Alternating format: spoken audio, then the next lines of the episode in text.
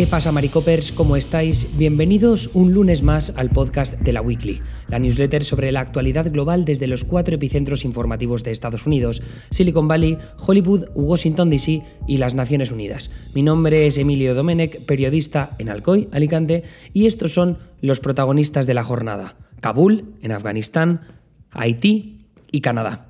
Empezamos en Afganistán, porque los talibanes asumen el mando del país después de meses de ofensiva. El vacío militar estadounidense y la poca resistencia del ejército del gobierno afgano de Ashraf Ghani facilitaron la caída de Kabul este mismo domingo. Ghani abandonó el país en la misma jornada en la que los talibanes entraron en el Palacio Presidencial de Kabul, otrora una de las localizaciones más seguras de todo el país.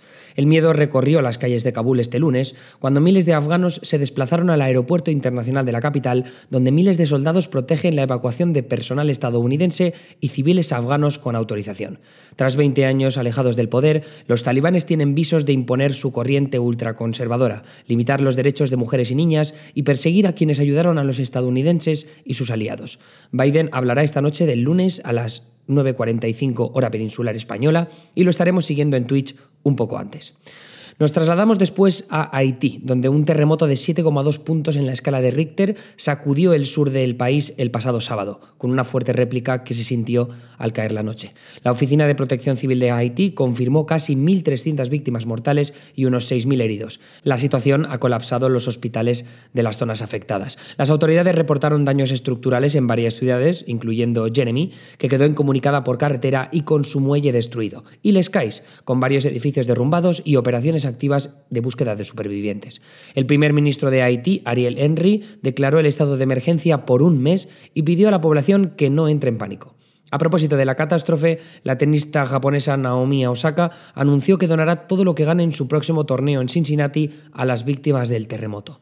Y ya terminamos en Canadá, porque el primer ministro de ahí, Justin Trudeau, anunció este fin de semana el adelanto de las próximas elecciones legislativas en Canadá al 20 de septiembre de este mismo año. La decisión se produce en medio de una nueva ola de casos de coronavirus en el país, impulsada por la variante Delta, pero en el contexto de una campaña de vacunación altamente exitosa. Casi el 62 ciento de los canadienses están completamente vacunados y más del 71% han recibido al menos una dosis. Trudeau no es tan popular como lo fue anteriormente, pero la gestión de la pandemia por parte de su gobierno ha sido ampliamente considerada como un éxito. Aprovechando su buena imagen pública actual, adelantar las elecciones podría permitirle ganar una mayoría que perdió en el Parlamento Nacional en 2019. Y hasta ahí el repaso de la actualidad en este lunes 16 de agosto.